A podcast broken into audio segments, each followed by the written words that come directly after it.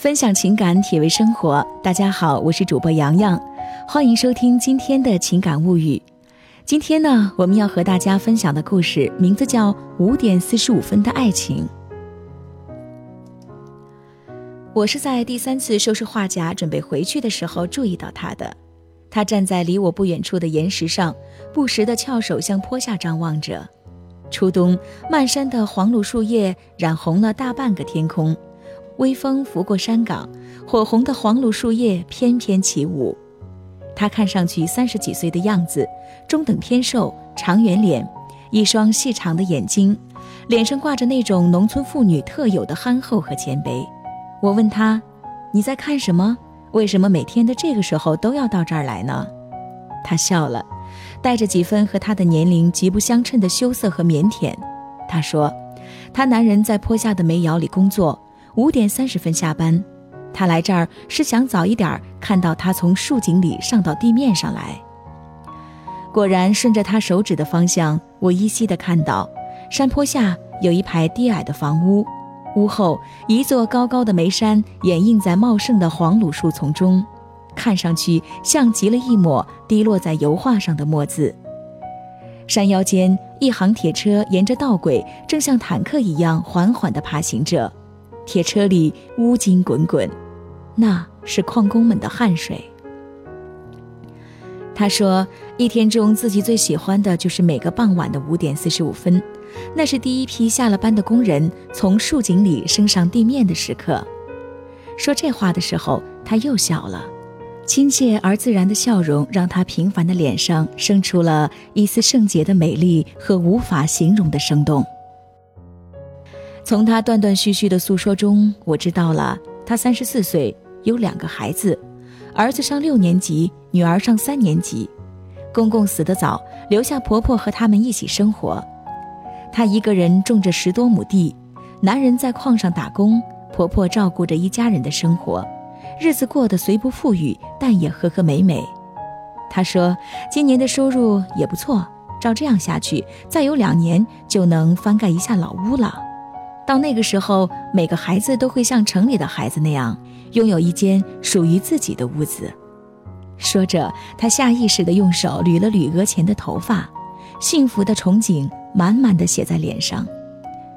小心翼翼的，我问他：“是不是每天都过得提心吊胆的？”他说：“是。”他说自己最怕救护车的声音。一次，矿上的老会计突发心脏病，镇上的幺二零急救车拉着警笛往矿上开的时候，把四里八村的矿工亲属都惊动了。人们纷纷的涌向矿井，有人甚至一边跑一边哭。那天到了矿上，他才发现，不知道什么时候自己竟然跑丢了一只鞋。他说：“直到现在，哪怕是在县城里听到这种声音，他的心便会抖个不停。”说这话的时候，他的脸上平静如水，而我却分明感觉到一丝酸楚从心底迅速地涌向全身。他说：“下井的矿工脸上一层煤黑，穿的衣服都像黑炭一般，在别人的眼里，这些煤黑子分不清谁是谁。可是我们这些家属一眼就知道谁是谁家的爷们儿。”说话间，冠龙提升起几个矿工出现在井口，我下意识地低头看了看表，五点四十五分，丝毫不差。他不再说话，眼睛一眨不眨地盯着远处的竖井，一罐又一罐，陆陆续续的矿工们被电梯提升到井口。他痴痴地站在散落着夕阳的岩石上，如释重负般的喃喃自语着：“又一天过去了，平平安安。”他开始收拾他的篓筐，我知道他已经看到了他最想看的人。那个给了他爱情，给他带来温暖和力量支撑的人。我要用车捎他一程，他谢绝了。他说：“翻过山梁就是他的家，走小路更快。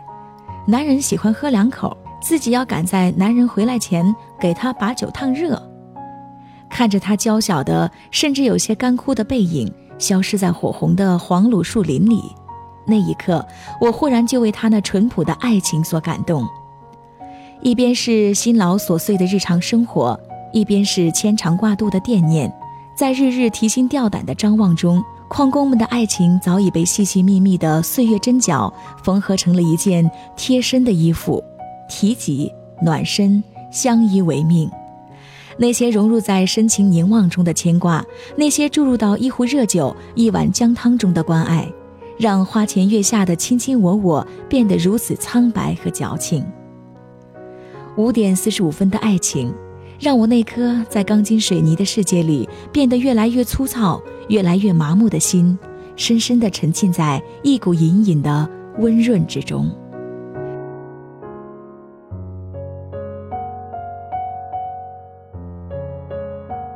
想要收听更多的音乐心情，欣赏美文美图，请关注微信公众号“情感物语”。